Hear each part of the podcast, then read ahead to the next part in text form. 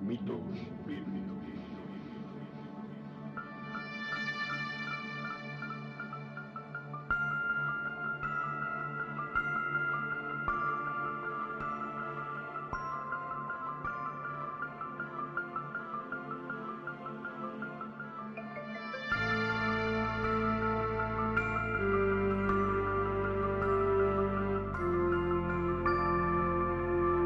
Podcast de análisis y crítica postmodernista de mitos difundidos por textos religiosos, presentado por Oscar Garrido.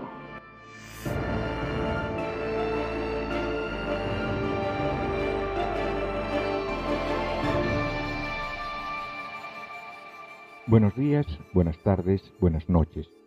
Bienvenidos al vigésimo séptimo episodio del podcast Mitos Bíblicos. Yo soy Óscar Garrido, presentador del podcast y autor del libro La Biblia y otros mitos, un viaje al mundo del delirio. Y es posible que me conozcas como Kirkigan, un apodo que utilicé por mucho tiempo en Internet. En este episodio hablaremos de un personaje bíblico que no es tan popular entre los creyentes a pesar de ser central dentro de las religiones abrahámicas. Satanás. En realidad, desde mi punto de vista, es uno de los cinco dioses principales que tiene el cristianismo, porque considero que el monoteísmo cristiano es fingido. En realidad son politeístas. De todas maneras, los cinco dioses principales del cristianismo son Yahweh, el Dios Padre, conocido también por ahí como Jehová, Jesús, Cristo, o simplemente Jesucristo, el Dios Hijo, el Espíritu Santo, y a esos tres les hicieron una teología que nadie entiende, pues dicen que son un solo Dios, pero tres diferentes personas, casi como un solo Dios que sufre de trastorno de identidad disociativo, conocido también como personalidad múltiple o trastorno de personalidad múltiple. El cuarto Dios es más bien la diosa, que es infaltable en cualquier politeísmo, y desde luego la Virgen María, Madre de Dios. Y para terminar, el quinteto, Satanás, el malo de la película.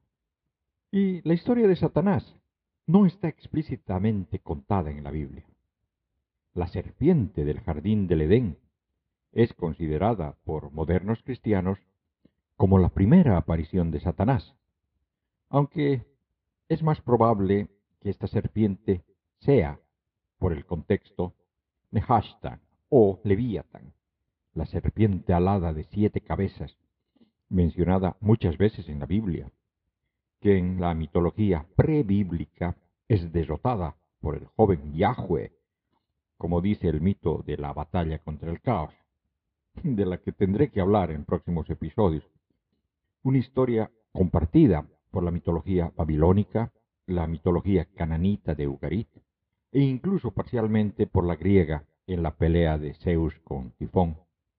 Si aceptamos la creencia cristiana de que Satanás es la serpiente, o al menos que la serpiente es un títere de Satanás o algo así, entonces encontramos que luego de esa aparición en el relato bíblico, toma una vacación bastante larga hasta su próxima aparición.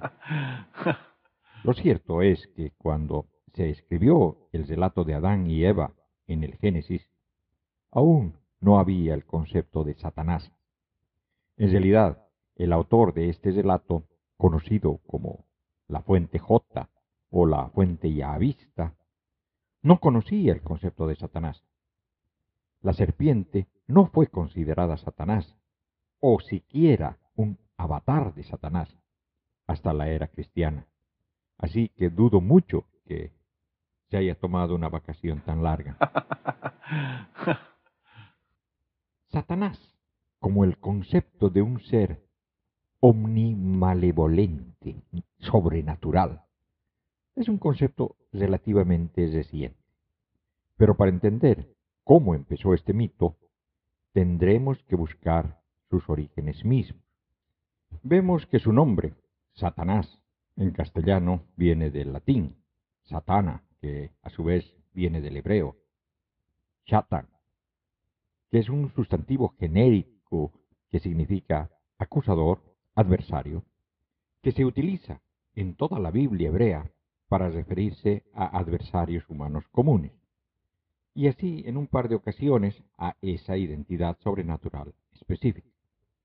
La palabra se deriva de un verbo que significa principalmente obstruir, oponer. En la Septuaginta griega se lo tradujo a diabolos, calumniador, en el sentido de que el que es el que arroja acusaciones. El término shatan entra también en la vida jurídica israelita, en la que alcanza el sentido de acusador delante del tribunal, es decir, como el fiscal de un juicio. Como se ve en el Salmo 109, versículo 6. Suscita a un impío contra él, y que un fiscal esté a su diestra. Y en este verso se puede ver que los evangelistas no tradujeron el término a fiscal. En Reina y Valera leemos Salmo 109, versículo 6. Pon sobre él al impío, y Satanás esté a su diestra. La cosa es que el término hebreo shatan aparece traducido diferente en muchos versículos. Por ejemplo, en 1 Samuel capítulo 29 versículo 4. Pero los tiranos de los filisteos se irritaron contra él y le dijeron, Manda regresar a ese hombre y que se vuelva al lugar que le señalaste. Que no baje con nosotros a la batalla, no sea que se vuelva contra nosotros durante la lucha. ¿Cómo se ganará éste el favor de su dueño mejor que con las cabezas de estos hombres? El contexto aquí es que los filisteos temen que David se les vuelva enemigos, hebreo Satan, si se salen en, a guerra con ellos. Como oyeron, en la Biblia católica lo traducen a como se vuelva contra nosotros, y en la Reina y Valera lo ponen como se nos vuelva enemigo, una traducción más cercana. En 2 Samuel 19, 23. Pero David dijo, ¿Qué tengo yo con vosotros, hijos de Sarbia, que os convertís hoy en adversarios míos? ¿Ha de morir hoy alguien en Israel? ¿Acaso no conozco que hoy vuelvo a ser rey de Israel? David dice que sus sobrinos, hijos de su hermana Sarbia, le son adversarios. Eso es el hebreo Shatán. Y así hay muchísimos lugares donde Shatán se refiere a humanos opositores o adversarios o enemigos pero no al personaje mitológico que conocemos como Satanás. En realidad, la primera vez que se asocia Satán con un ángel es en la historia de Balaam, el burro parlante, que aparece en números, aunque nuevamente no es en el sentido en el que todos esperan. Números capítulo 22, versículo 22. Cuando iba, se encendió la ira de Yahweh, y el ángel de Yahweh se puso en el camino para estorbarle. Él montaba la burra y sus dos muchachos iban con él. Y nuevamente la traducción dificulta el ver la mención a Shatan. Una traducción más cercana sería que el ángel de Yahweh se puso en el camino como adversario suyo, un Shatan, o quizás más dramático, la partida de Balaam despertó la ira de Yahweh, y el ángel de Yahweh se paró en el camino como un Satanás contra él. Bueno, más tarde, en el mismo relato, Números capítulo 22, versículo 32. El ángel de Yahweh le dijo, ¿Por qué has pegado a tu burra con esta ya tres veces? He sido yo el que he salido a cerrarte el paso, porque delante de mí se tuerce el camino. Donde desde luego un Leshatan que es traducido como cesarle el paso, estar en tu contra, oponerse, el significado original de Shatan. Un caso parecido a este es una de las historias más raras de la Biblia, donde se puede ver lo impredecible y caprichoso que puede ser el Dios bíblico Yahweh. Y es que la historia empieza con Yahweh enojándose con los israelitas e incitando al rey David a hacer un censo. Segundo libro de Samuel, capítulo 24, versículo 1. se encendió otra vez la ira de Yahweh contra los israelitas, e incitó a David contra ellos diciendo, Anda, haz el censo de Israel y de Judá. Al oír esto, uno se pregunta, ¿qué tiene de malo hacer un censo? Comentaristas bíblicos indican que sólo había dos razones para realizar un censo. Evaluar la implementación de un impuesto sobre la población o la de prepararse a enrolar un ejército. Y que por un lado, Yahweh prohibió a David a implementar impuestos y sólo Yahweh podía ordenar a su pueblo hacer la guerra. De verdad que esa explicación parece muy simplista.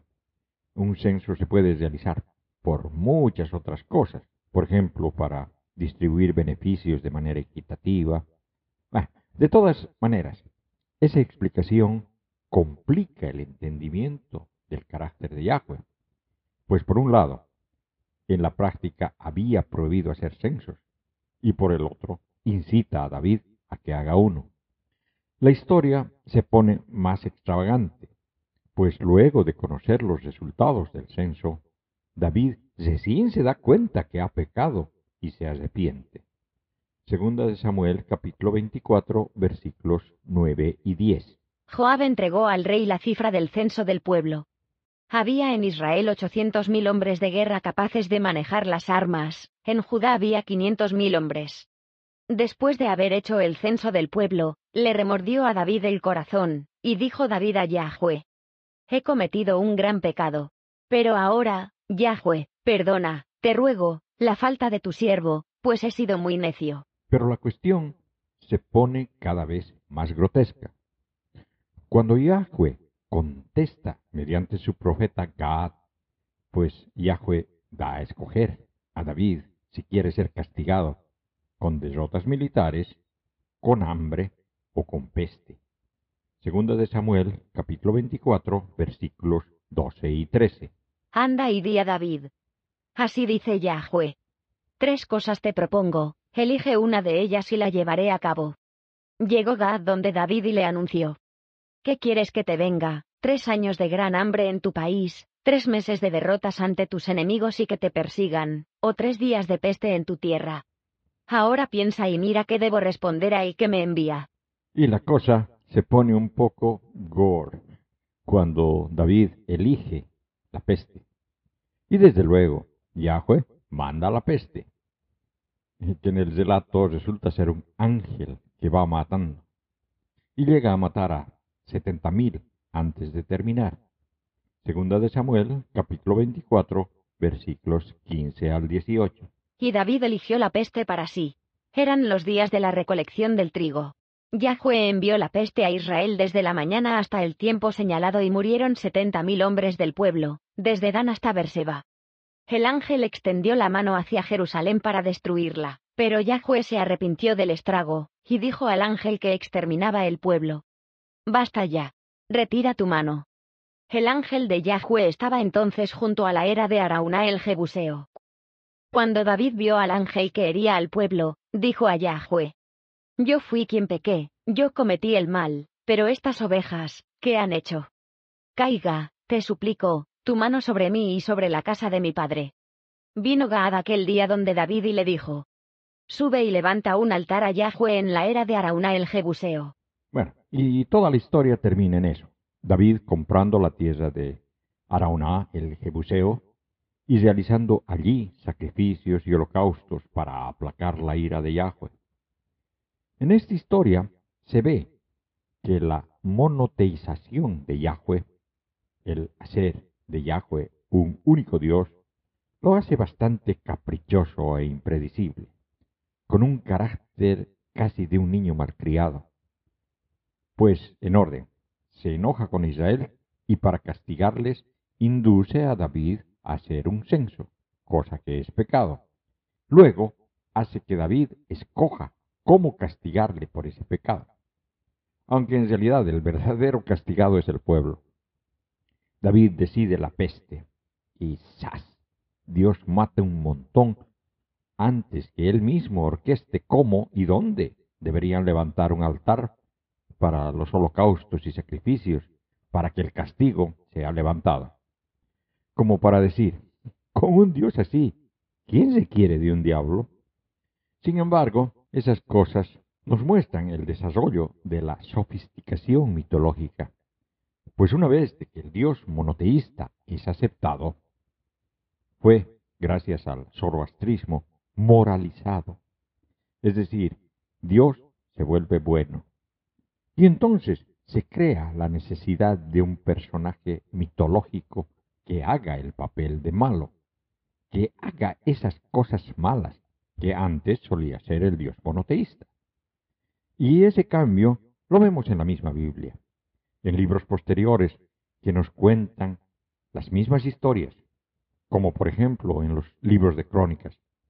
Por ejemplo, la grotesca historia del censo de David se la repite en la primera de Crónicas, capítulo 21, pero se introduce la gran variación. Ya no es Yahweh el que tienta a David para que haga el censo, sino es Satanás. Primera de Crónicas, capítulo 21, versículo 1. Alzóse Satán contra Israel, e incitó a David a hacer el censo del pueblo. Este cambio es claramente una de las muchas contradicciones bíblicas. En la segunda de Samuel 24 es Yahweh el que incita a David a hacer el censo, pero aquí es el Satán, el acusador, Satán. Debo mencionar que hay otro término parecido y que es usado como sinónimo de Satanás en algunas escrituras apócrifas. Ese término es Belial. Belial, que significa inútil o también malvado, y que es usado con estos significados en algunos lugares del Antiguo Testamento, pero que en algunas traducciones se utiliza Belial como nombre y en la práctica como sinónimo de Satanás. Veamos un ejemplo en diferentes Biblias. Empezamos por la que yo acostumbro usar, la Biblia de Jerusalén, primera de Samuel 2.12. Los hijos de Elí eran unos malvados que no conocían a Yahweh. Ahí Belial es traducido a malvados. En la versión Reina y Valera, primera Samuel 2.12. Los hijos de Elí eran hombres impíos, y no tenían conocimiento de Jehová. Y ahí Belial se traduce a hombre impío. En la versión de la Watchtower de los testigos de Jehová, primera de Samuel 2.12. Ahora bien, los hijos de Elí eran hombres que no servían para nada, no reconocían a Jehová. Y ahí Belial se traduce como inútil, hombre que no servía para nada. Por lo general, esas son las tres Biblias que suelo usar. Pero para este caso, y solo para mostrar que hay otras traducciones, voy a mostrar lo que dice la Biblia de una versión llamada Biblia del Jubileo. Primera de Samuel 2.12. Mas los hijos de Elí eran hijos de Belial, no conocían al Señor. Ahí no están traduciendo el término Belial, sino lo están usando como nombre propio. Y como ya lo dije más antes, lo llegaron a usar como sinónimo de Satanás. Y claro, tengo que explicar que esta versión dice ser traducida de los textos originales en hebreo y griego al español por Casiodoro de la Reina, cortejada con la revisión de Cipriano de Valera en 1602, apoyada en el Nuevo Testamento de Francisco de Encinas en 1543 y en el Nuevo Testamento con Salmos de Juan Pérez de Piñeda, 1557, y cortejada posteriormente con la traducción antigua de William Tyndale al inglés en 1534 y con la versión autorizada del King James de 1611. Desde luego, todas las traducciones son correctas. Incluso otras traducciones en las que se traduce Belial a indignos, sinvergüenzas, perversos. Y es cuestión de interpretación cuál de ellas es la más probable en el sentido de que qué es lo que el escritor quería decir. Y así, poco a poco, el ángel malo empieza a aparecer en los textos de manera más seguida. Por ejemplo, leemos en 1 Samuel 16, versículos 14, 15 y 23. El espíritu de Yahweh se había apartado de Saúl, y un espíritu malo que venía de Yahweh le perturbaba. Dijéronle, pues, los servidores de Saúl. Mira, un espíritu malo de Dios te aterroriza. Cuando el espíritu de Dios asaltaba a Saúl, tomaba David la cítara, la tocaba, Saúl, encontraba calma y bienestar y el espíritu malo se apartaba de él. En la primera de Reyes leemos otra fabulosa historia en la que un espíritu se ofrece como voluntario para ser un espíritu mentiroso. Primera de Reyes, capítulo 22, versículos del 19 al 23. Dijo Miqueas: Escucha la palabra de Yahweh. He visto a Yahweh sentado en un trono, y todo el ejército de los cielos estaba a su lado, a derecha e izquierda. Preguntó Yahweh: ¿Quién engañará a Ahab para que suba y caiga en Ramot de Galaad? Y el uno decía una cosa y el otro otra. Se adelantó el espíritu, se puso ante Yahweh y dijo: Yo le engañaré. Yahweh le preguntó: ¿De qué modo? Respondió: Iré y me haré espíritu de mentira en la boca de todos sus profetas. Yahweh dijo: Tú conseguirás engañarle. Vete y hazlo así. Ahora, pues, Yahweh ha puesto espíritu de mentira en la boca de todos estos profetas tuyos, pues Yahweh ha predicho el mal contra ti. Pero no dudo que el siguiente paso es el que aparece en el libro de Job, donde se habla de el Satan, con artículo definido en hebreo, ha-shatan. Me parece que la traducción correcta sería el opositor, el adversario, el enemigo, el acusador. Y en realidad, según los contextos en los que aparece en el libro de Job y luego también en Zacarías, yo lo hubiera traducido como el fiscal, pues parece ser un título y no un nombre.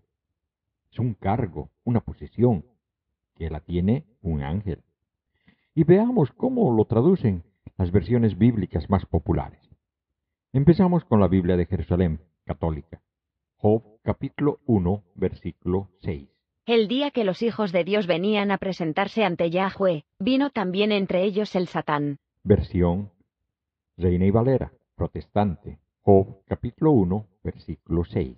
Un día vinieron a presentarse delante de Jehová los hijos de Dios, entre los cuales vino también Satanás. Versión Watchtower, Testigos de Jehová.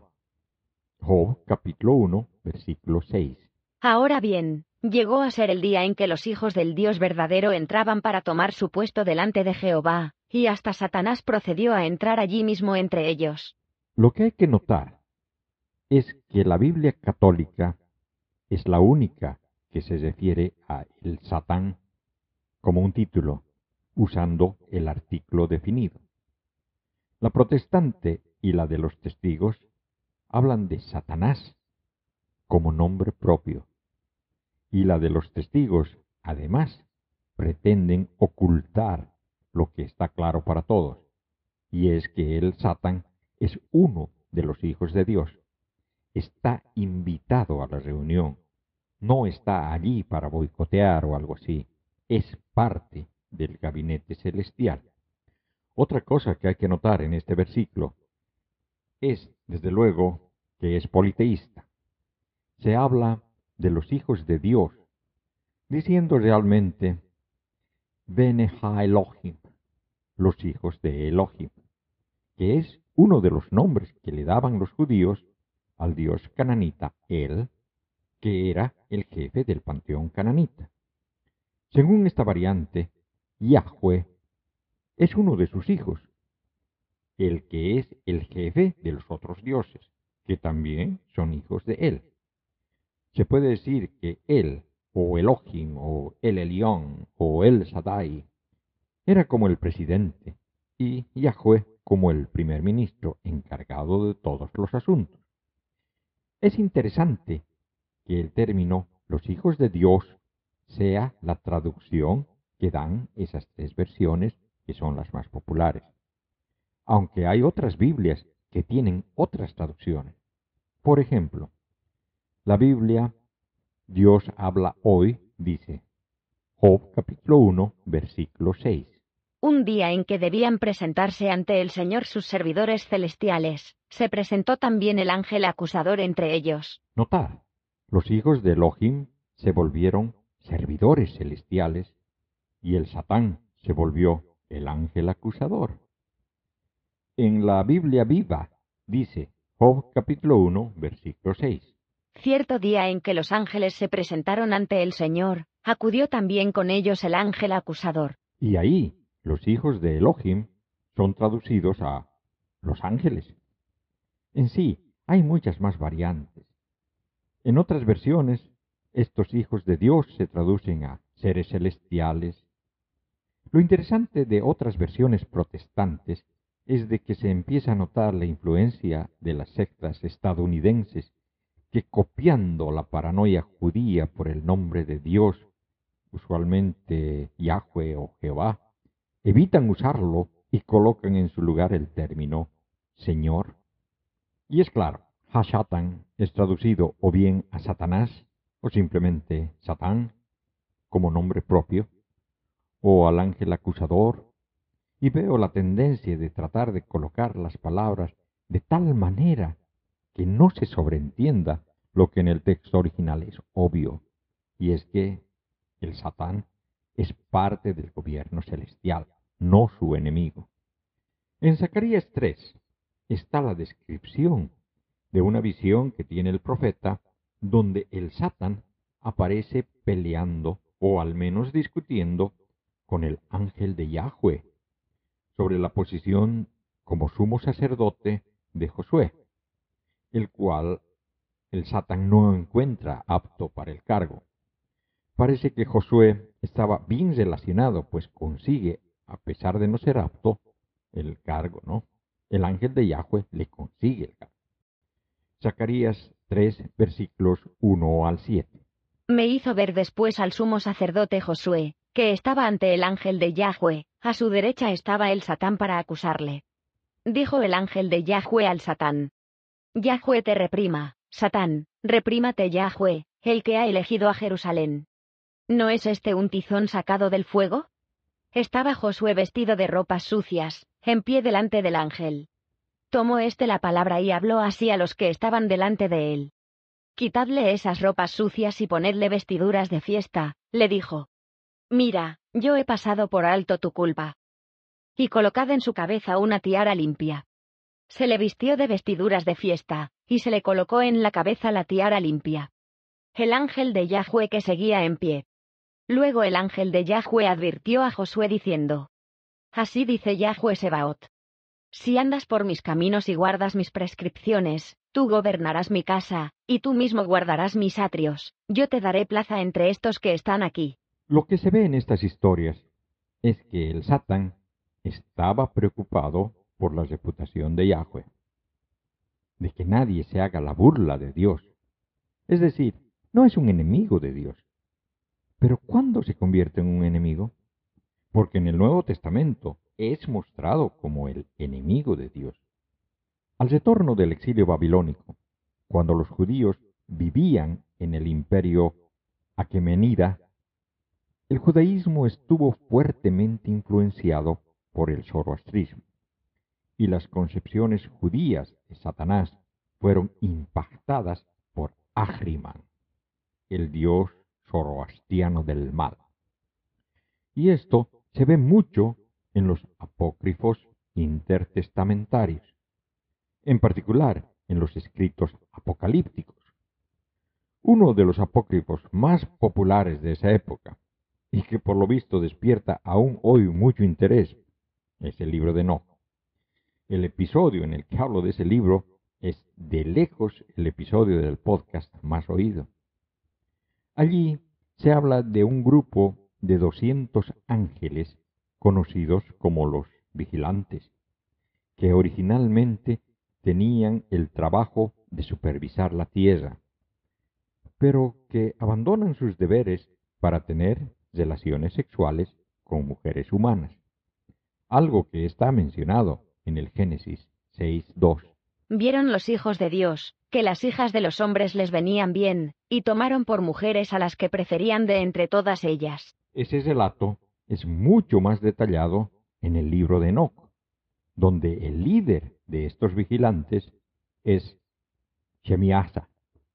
Libro de Enoch, capítulo 6, versículos 1 al 3. Así sucedió, que cuando en aquellos días se multiplicaron los hijos de los hombres, les nacieron hijas hermosas y bonitas. Y los vigilantes, hijos del cielo, las vieron y las desearon, y se dijeron unos a otros. Vayamos y escojamos mujeres de entre las hijas de los hombres y engendremos hijos. Entonces Shemiaza, que era su jefe, les dijo, Temo que no queráis cumplir con esta acción, y sea yo el único responsable de un gran pecado. A pesar del parecido, no se confunde a Shemiasa con Satanás, pues a Satanás, como veremos luego, le inventaron otros mitos. Se dice que Shemiasa enseña a los hombres encantamientos y a cortar raíces. Otro notable miembro de ese grupo de vigilantes es Azazel, del que se dice que enseña a los hombres. Libro de Enoch, capítulo 8, versículo 1. Y Azazel enseñó a los hombres a fabricar espadas de hierro, y corazas de cobre, y les mostró cómo se extrae, y se trabaja el oro hasta dejarlo listo, y en lo que respecta a la plata, a repujarla para brazaletes y otros adornos. A las mujeres les enseñó sobre el antimonio, el maquillaje de los ojos, las piedras preciosas y las tinturas. Lo interesante es que Azazel es un personaje más antiguo, y en la realidad no se sabe realmente el origen de su nombre. Eh, se consideran posibles orígenes.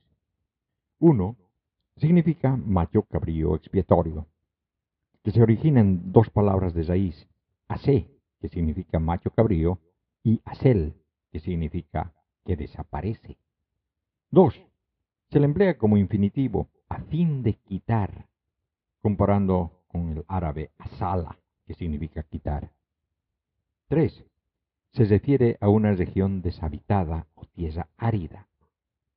Y cuatro, es el nombre de un demonio que ronda esa región derivado de asaz, ser fuerte, y él, Dios. O tal vez derivado de las palabras as, que significa áspero, y él, desde luego que es el Dios, no padre de las religiones cananitas. Puede significar poderoso, y de verdad es sufijo de los nombres de todos los ángeles y de muchos demonios.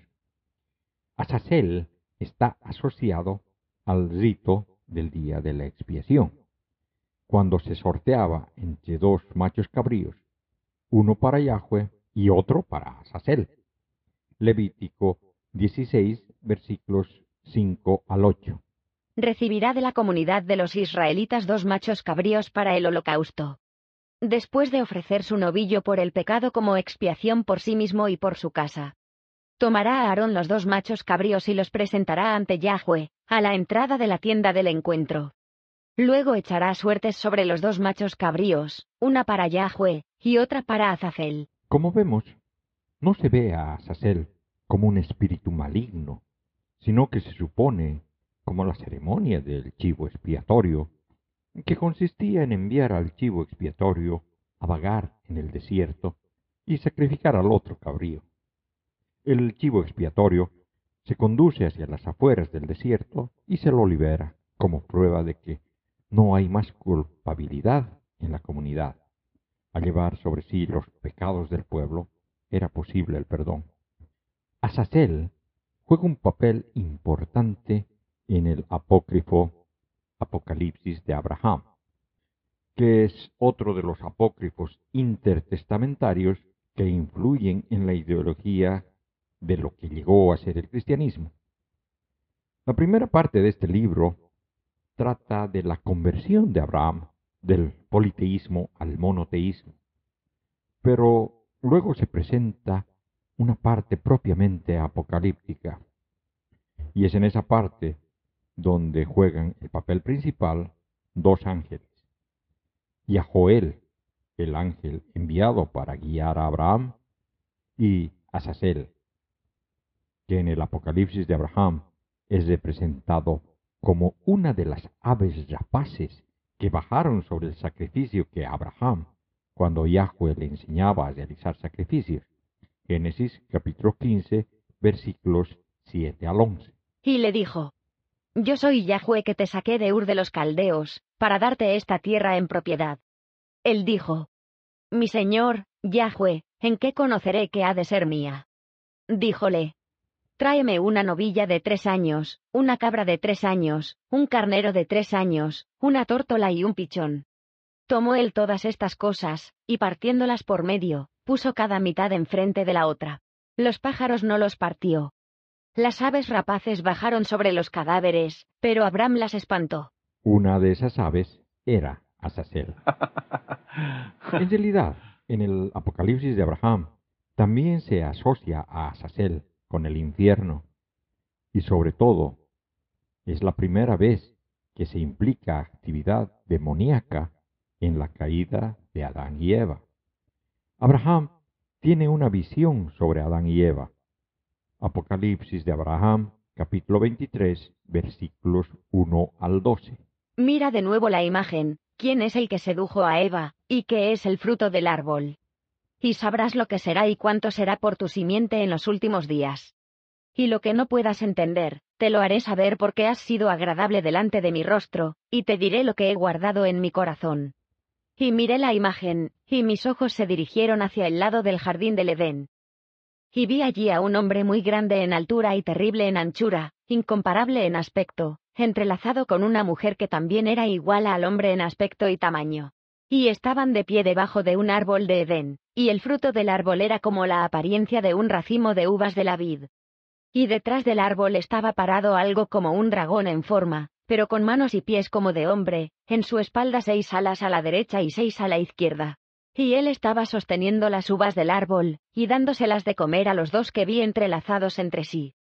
Y dije, ¿quiénes son estos dos entrelazados entre sí, o quién es este entre ellos, y cuál es el fruto que están comiendo? Y dijo, Este es el mundo de los hombres, este es Adán y esta es su pensamiento en la tierra, esta es Eva. Y el que está entre ellos es la impiedad de su conducta hacia la perdición, el mismo Azazel. Es decir, aquí se identifica a la serpiente del Edén con Azazel. Pero no es solo eso, sino que en el libro de No hay una escena apocalíptica en la que, su final es extraordinariamente parecido al final de Satanás en el Apocalipsis bíblico. Libro de No, capítulo 10, versos 4 al 6. Y además, el Señor le dijo a Rafael, Encadena a Azazel de pies y manos, arrójalo en las tinieblas, abre el desierto que está en Dudael y arrójalo en él. Bota sobre él piedras ásperas y cortantes, cúbrelo de tinieblas, déjalo allí eternamente sin que pueda ver la luz. Y en el gran día del juicio que sea arrojado al fuego. Quizás sea por eso que por este papel que juega Sasel en estos apócrifos lo identificaron con Satanás. Pero no solo son Belial, Shemiasa, Azazel los que se identifican con Satanás, con ese Satanás que va tomando forma, sino que también en el libro de los jubileos, Mastema, que es en ese libro el equivalente a Shemiasa, el líder de los vigilantes de los ángeles caídos, obviamente también es identificado con Satanás. Eso porque en el libro de los jubileos hay otra versión más acerca de la derrota de los vigilantes. Libro de los Jubileos, capítulo 10, versos 7 al 11. Entonces el Señor, nuestro Dios, nos ordenó apresar a todos. Pero llegó Mastema, príncipe de los espíritus, y dijo, Señor Creador, déjame a algunos de ellos que me obedezcan y hagan cuanto les mande, pues si no me quedan algunos de ellos no podré ejercer la autoridad que quiera en los hijos de los hombres, pues dignos son de destrucción y ruina, a mi arbitrio, ya que es grande su maldad. Ordenó Dios entonces que quedara con Mastema una décima parte, y que las otras nueve descendieran al lugar de suplicio. A uno de nosotros dijo que enseñáramos a Noé toda su medicina, pues sabía que no se conducirían rectamente ni procurarían justicia. Obramos según su palabra, a todos los malos que hacían daño los encarcelamos en el lugar de suplicio, pero dejamos a una décima parte para que sirvieran a Mastema sobre la tierra. Como se puede ver entre líneas, Mastema no era tampoco un ángel hostil a Dios, sino que al igual que el Satán, su nombre deriva de una palabra hebrea, mastema, que significa odio, hostilidad, enemistad o animosidad, y originalmente era simplemente la personificación de esos conceptos. En el folclore hebreo, Mastema es el ángel que persigue el mal, el que ejecuta los castigos de Dios, tienta a los seres humanos y pone a prueba su fe. Como ya vimos, le pidió a Dios que le permitiera tener demonios como sus subordinados. En fragmentos sadoquitas y en los rollos del mar muerto, Él es el ángel de la catástrofe, el padre de todos los males y un adulador de Dios. Vemos el uso de esa palabra de manera usual en la Biblia. Por ejemplo, en Oseas 9:7, Han llegado los días de la visita, han llegado los días de la retribución. Lo sabrá Israel. El profeta es un necio, un loco el hombre del espíritu. Por la grandeza de tu culpa, grande será la hostilidad. la palabra mastema está traducida ahí como hostilidad. En sí, sus acciones parecen indicar que Mastema es el Satán, el adversario, pero más el Satán que aparece en el libro de Job, con la función para cumplir bajo Dios, que el Satán de la tradición posterior, que es el enemigo último de Dios. Lo interesante de Mastema es que él es colocado en el libro de los jubileos como el culpable de muchas de las terribles cosas que hizo Yahweh en el Antiguo Testamento. Por ejemplo, eso que Yahweh pide a Abraham sacrificar a Isaac. La culpa la tiene Mastema. Libro de los Jubileos, capítulo 17, versículos 15 y 16. En el séptimo septenario, en su primer año, en el primer mes, en este jubileo, el doce de este mes, se dijo en los cielos de Abraham que era fiel en todo lo que se le ordenaba. Dios lo amaba, pues había sido fiel en la adversidad. Llegó el príncipe Mastema y dijo ante Dios. Abraham ama a su hijo Isaac y lo prefiere a todo. Dile que lo ofrezca en holocausto sobre el altar y verás si cumple esta orden. Entonces sabrás si es fiel en todo tipo de pruebas. Hay una historia bastante confusa de Moisés en el Éxodo, cuando estaba oculto en Madián y se había casado. Ya Moisés había presenciado, asombrado, la visión de la zarza ardiente que no se consumía. Había recibido instrucciones del mismísimo Yahweh para presentarse delante del faraón de Egipto y mandarle en nombre de Yahweh que liberara a los hebreos de la esclavitud.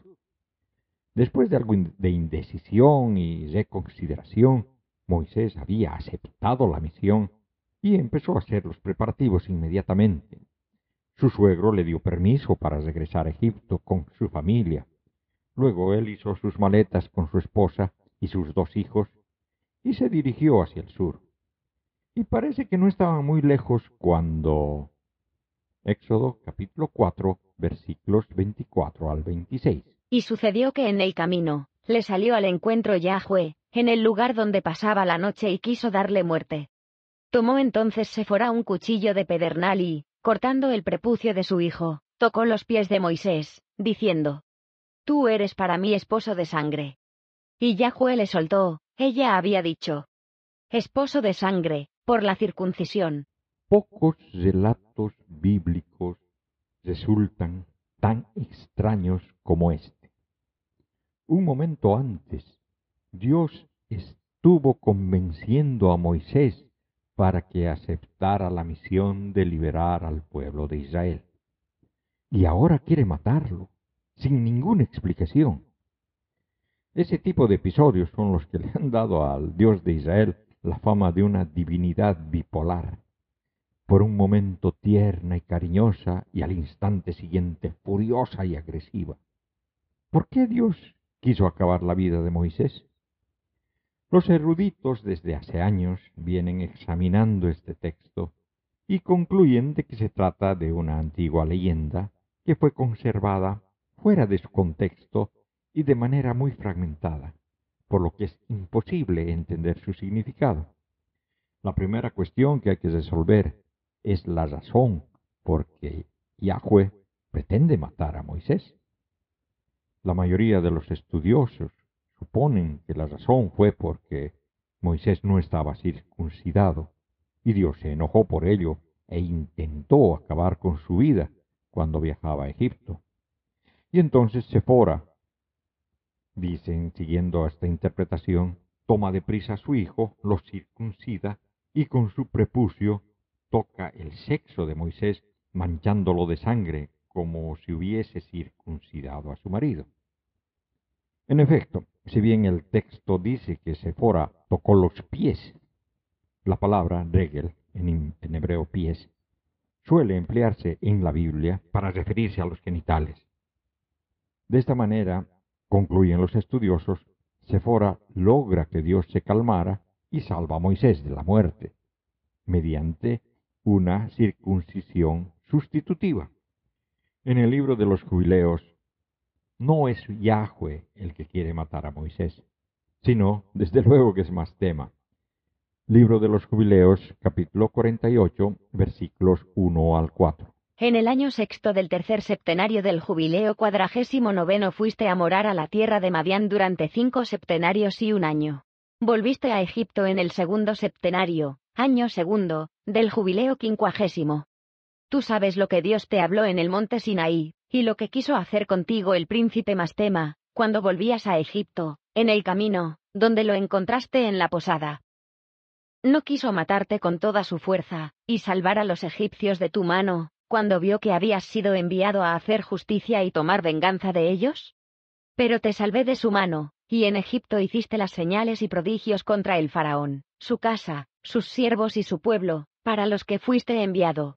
Claramente, el proceso de moralizar a Yahweh, es decir, hacer lo bueno y crear la maldad personificada, requiere culpar al malo de las cosas malas que Yahweh hizo antes. Es decir, reescribir la mitología. Y parece que eso es lo que hacían en los apócrifos intertestamentarios. En el segundo libro de Enoch se habla de Satanael, el enemigo de Dios. Otro personaje parecido, aparte de los que hemos visto, es sin lugar a dudas Samael, que es uno de los sinónimos más comunes para Satanás en el Midrash judío y en la Cábala. En el Nuevo Testamento, las palabras Satanás y diablo se utilizan indistintamente como sinónimos. Belcebú, que significa señor de las moscas, y es el nombre despectivo dado en la Biblia a un dios filisteo, cuyo nombre original ha sido reconstruido como probablemente Baal Zabul, que significaría Señor de casa noble. Los evangelios sinópticos identifican a Satanás y Belcebú como iguales. Y si bien en el Nuevo Testamento ya se puede ver a Satanás como el enemigo de Dios, a veces sigue sirviendo con el propósito de probar el corazón de los sirvientes de Dios, y es incluso el que los acusa delante de Dios. Eso lo vemos, por ejemplo, cuando Satanás tienta a Jesús en el desierto. Mateo capítulo 4, versículos 1 al 11. Entonces Jesús fue llevado por el Espíritu al desierto para ser tentado por el diablo. Y después de hacer un ayuno de cuarenta días y cuarenta noches, al fin sintió hambre. Y acercándose el tentador, le dijo, Si eres hijo de Dios, di que estas piedras se conviertan en panes. Mas él respondió, Está escrito, No solo de pan vive el hombre, sino de toda palabra que sale de la boca de Dios. Entonces el diablo le lleva consigo a la ciudad santa, le pone sobre el alero del templo, y le dice, Si eres hijo de Dios, tírate abajo, porque está escrito, A sus ángeles te encomendará y en sus manos te llevarán, para que no tropiece tu pie en piedra alguna. Jesús le dijo, También está escrito, No tentarás al Señor tu Dios. Todavía le lleva consigo el diablo a un monte muy alto, le muestra todos los reinos del mundo y su gloria, y le dice, Todo esto te daré si postrándote me adoras. Dícele entonces Jesús, Apártate, Satanás, porque está escrito, Al Señor tu Dios adorarás, y solo a Él darás culto. Entonces el diablo le deja, y he aquí que se acercaron unos ángeles y le servían. Satanás no está tratando de que Jesús haga cosas malas, sino solamente está probando para ver si lo haría. Está mostrando las opciones. No necesitas estar hambriento. Y Jesús pasa bien la prueba. Y es el Espíritu Santo el que lleva a Jesús a hacer la prueba. Seguro de que no lo llevaría a las manos de su enemigo, ¿no? Y en la última cena, en Lucas 22:31, Jesús le dice a Pedro, Simón, Simón, mira que Satanás ha solicitado el poder cribaros como trigo. Y obviamente son puestos a prueba en el jardín de Getsemaní. Pero el mito del origen de Satanás o Lucifer se empezó a originar de relatos que en realidad nada tienen que ver con este personaje y que han sido interpretados para dar inicio a uno de los mitos más populares. Todo empieza con una profecía en el libro de Isaías. Isaías capítulo 14 versículos 12 al 14. ¿Cómo has caído de los cielos, Lucero, hijo de la aurora? Has sido abatido a tierra, dominador de naciones. Tú que habías dicho en tu corazón. Al cielo voy a subir, por encima de las estrellas de Dios alzaré mi trono, y me sentaré en el monte de la reunión, en el extremo norte. Subiré a las alturas del nublado, me asemejaré al Altísimo. Esta parte es la predicción, entre comillas, ¿no? del profeta sobre la caída de Nabucodonosor, y está basada fundamentalmente en un mito cananita sobre la arrogancia del dios Venus Atar, la estrella de la mañana, que supuestamente creía al amanecer que era más brillante, que era lo más brillante del cielo, porque a esa hora sí lo es. Pero cuando sale el sol, desaparece de la vista y su arrogancia no vale nada. En Ezequiel 28 se encuentra esta descripción. Ezequiel 28, versículos 13 al 15. En Edén estabas, en el jardín de Dios. Toda suerte de piedras preciosas formaban tu manto, rubí, topacio, diamante, crisólito, piedra de ónice, jaspe, zafiro, malaquita, esmeralda, en oro estaban labrados los aretes y pinjantes que llevabas, aderezados desde el día de tu creación. Querubín protector de alas desplegadas te había hecho yo, estabas en el monte santo de Dios, caminabas entre piedras de fuego. Fuiste perfecto en su conducta desde el día de tu creación, hasta el día en que se halló en ti iniquidad. Y en realidad aquí se está hablando de Adán, no de Satanás. Bueno, lo que decía, los creyentes mezclan estos relatos sacándolos de su contexto y vienen con la siguiente doctrina que está tomada directamente de libros apócrifos, es decir, libros que tienen el mismo estilo que los libros bíblicos, pero que no llegaron a ser considerados para el canón. Entre ellos, la vida de Adán y Eva, el Apocalipsis de Moisés, el segundo libro de Enoch. Y este, esta historia se la encuentra parcialmente también en el Corán, y esta es la historia. Satán, Satanás o Lucifer, el que da la luz, la estrella de la mañana, era uno de los hijos de Dios o uno de los ángeles, como los interpretaron luego.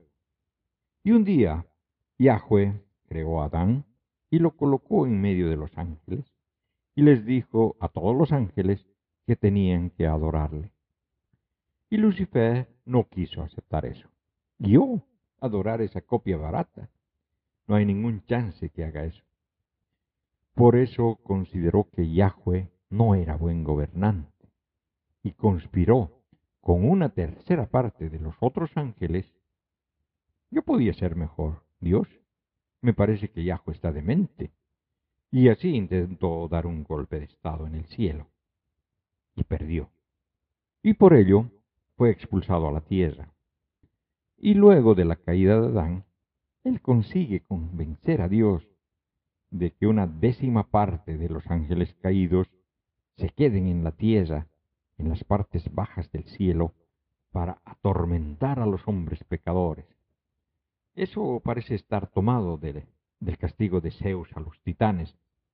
Pero bueno, él creyó que la raza humana no era digna de adoración, y luego de fracasar su fallido golpe de Estado, intenta demostrar que estaba en lo correcto, y es por eso que se cuela en el jardín del Edén y disfrazado de serpiente, o usando a la serpiente como un títere escoger, consigue engañar a Adán y Eva a pecar.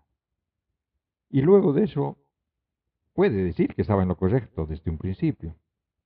Y hay una escena en la vida de Adán y Eva en la que Adán le pregunta a Satanás, ¿por qué nos odias tanto? ¿Qué te hemos hecho? Y es entonces cuando Satanás le cuenta esta historia. Bueno, esta es la historia y me consta que muy pocos cristianos la conocen de esa forma. Y como desconocen la literatura apócrifa, tienen una versión truncada. Eh, por alguna razón, hace mucho tiempo, en los principios de la creación, Satán estaba tan complacido de sí mismo que creyó que podía ser mejor Dios que Yahweh y por eso realizó una revuelta entre los ángeles y todo eso.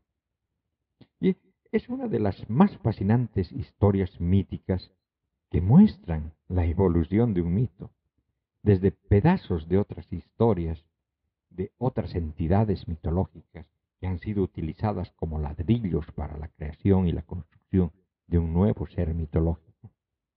Y bueno, ¿creó Dios esa entidad malvada?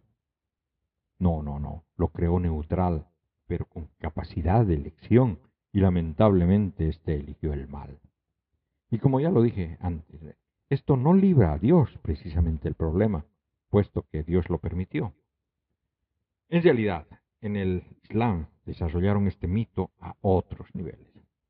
Y es que en el Islam, Alá creó al menos tres razas inteligentes, los ángeles, los jinn o genios y los seres humanos. Tanto los genios como los humanos tienen libre albedrío. Los ángeles, en cambio, son completamente sumisos, no poseen la capacidad de elegir por sí mismos. Por eso, no se puede hablar de ángeles caídos, en el Islam eso es imposible. En el Islam se conoce a Satanás con dos nombres, Iblis y Shaitan. De acuerdo al Islam, Iblis es un genio, y su historia está diseminada por el Corán, es decir, no está relatada en un solo capítulo. Sura 38, aleyas 71 al 76. Cuando tu Señor dijo a los ángeles, Voy a crear a un mortal de arcilla y, cuando lo haya formado armoniosamente e infundido en él de mi espíritu, caed prosternados ante él. Los ángeles se prosternaron, todos juntos, salvo Iblis, que se mostró altivo y fue de los infieles. Dijo, Iblis, ¿qué es lo que te ha impedido prosternarte ante lo que con mis manos he creado? ¿Ha sido la altivez, la arrogancia? Dijo, Yo soy mejor que él. A mí me creaste de fuego, mientras que a él le creaste de arcilla. Ahí el dilema del Corán, que parecería decir que Iblis era un ángel, pero que en otra parte del Corán se lo define como un genio. Sura 18, Aleya 50.